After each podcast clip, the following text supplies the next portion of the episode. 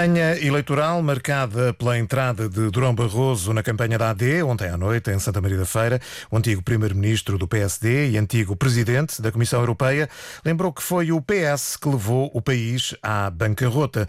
Defendeu por isso que a AD não tem de pedir desculpa pelo que fez. Pelo contrário, tem motivos para ter orgulho. Nós não temos de pedir desculpa por esse período. Nós temos de ter orgulho nesse período por aquilo que fizemos com sentido patriótico para salvar Portugal. Na Comissão Europeia, com vários governos e com o Presidente da República, acompanhei e fiz o que pude. Fiz tudo o que pude, não apenas para Portugal, pela Grécia, pela Irlanda, por outros países também que estavam afetados, como a própria Espanha, a própria Itália. Fiz tudo o que pude. Palavras de Durão Barroso ontem à noite em Santa Maria da Feira, as memórias da Troika segundo Durão Barroso. O antigo líder do PSD juntou-se à campanha da AD em Santa Maria da Feira com Luís Montenegro e Inês Ameixa a confessar que se sentiu em casa. Sala cheia, 1400 lugares sentados, muitos ficaram de pé para ouvir Luís Montenegro. Que bom que é estar em casa e sentir a proximidade, o calor da minha gente, da minha terra, daqueles que me viram crescer enquanto homem e enquanto servidor da nossa causa pública. Em Santa Maria da Feira, o líder da AD apelou a uma reflexão do eleitorado a 10 de março. Eu espero e peço aos portugueses que façam a sua avaliação sobre de que lado é que está a maior garantia de estabilidade. Esse é um dos traços que distinguem a AD do PS, garante Luís Montenegro. Um governo que dispõe de maioria absoluta no Parlamento e que não é capaz de se aguentar é ou não é o cúmulo da instabilidade política. Mas também a capacidade de decisão separa os dois principais projetos e aqui, sem nomear, Luís Montenegro atira a Pedro Nuno Santos. Decidir não é fazer um papel. Decidir não é, por capricho ideológico, nacionalizar uma companhia que estava em processo de privatização, injetar 3.200 milhões de euros do dinheiro dos contribuintes e, no fim do dia, ir privatizá-la na mesma. Isso não é decidir, isso é decidir mal. Isso é decidir mal. Antes falou o líder do CDS-PP, Nuno Melo, com muitas críticas ao Partido Socialista, mas também com uma gafe. E nós merecemos uma grande vitória, uma vitória robusta que permita ao Pedro Nuno Santos ser Primeiro-Ministro sem depender muito dos outros. Eu disse isso, enganei-me. Ao Luís Montenegro, Deus me livre, Deus me livre, Cruzes.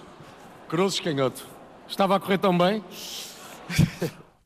Várias críticas e uma gafa em Santa Maria da Feira, neste comício da AD. Ontem, então, Durão Barroso entrou na campanha. António Costa junta-se à campanha hoje, ao final da tarde, num comício do PS no Porto.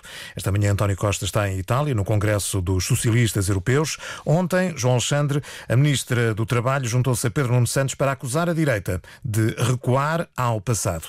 Ana Mendes Godinho usa mesmo a palavra mentira. Ainda não tinha havido ministros do governo de António Costa a discursar na campanha oficial. Ana Mendes Godinho, ministra do Trabalho, subiu ao palco e obrigou a plateia a recuar ao passado. Lembramos exatamente do que disseram e juraram e do que afinal fizeram quanto aos pensionistas, quanto aos salários, quanto aos subsídios de férias, quanto aos feriados. Foi um filme de mentira e nós não queremos um remake. Nós sabemos, nós não nos esquecemos onde estavam no verão e no inverno passados. E de volta ao presente. A AD é a aliança dos cortes e das cortes. No PS também cortamos. Cortamos nos ciclos de pobreza.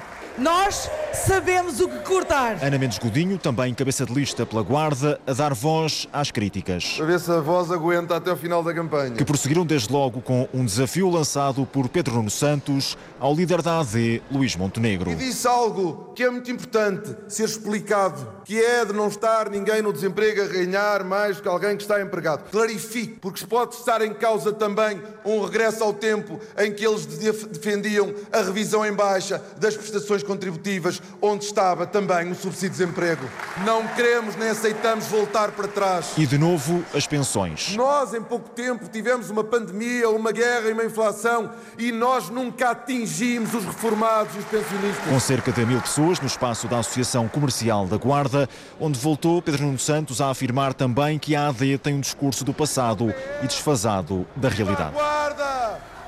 A noite socialista antes do grande comício deste sábado marcado para a cidade do Porto com a presença de António Costa.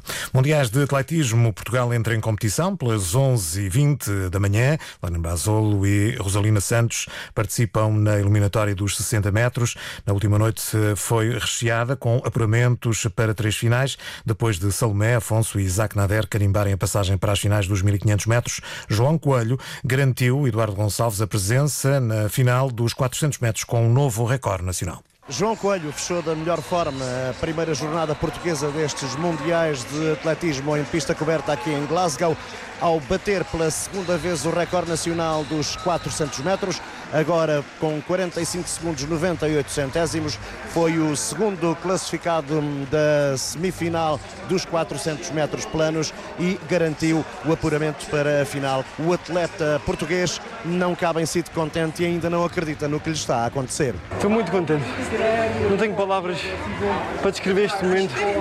Não, não vejo melhor ocasião senão para fazer um recorde pessoal com abaixo de 46 e uma final é, é um sonho. Estou muito feliz mesmo. Eu não consigo acreditar, acho que não estou em mim ainda. Estou mesmo muito contente. Minha primeira participação num campeonato do mundo indoor e, e é incrível. É muito, fico muito satisfeito com, com o que eu tenho feito até agora. João Coelho na final dos 400 metros planos. A mesma sorte não teve Omar El Khatib, foi o último na semifinal com 47 segundos e 78 centésimos. Uma jornada recheada de bons resultados, destacando também os apuramentos nos 1500 metros femininos e masculinos por banda dos namorados Salomé Afonso e Isaac Nader finais que vão ter lugar no próximo domingo. Eduardo Gonçalves, o enviado especial da Antena 1 aos Mundiais de Atletismo em Glasgow, na Escócia. Foi uma edição de Miguel Bastos no simultâneo da Antena 1 com a Antena 1 Madeira e a RDP Internacional. Toda a informação em permanência em notícias.rtp.pt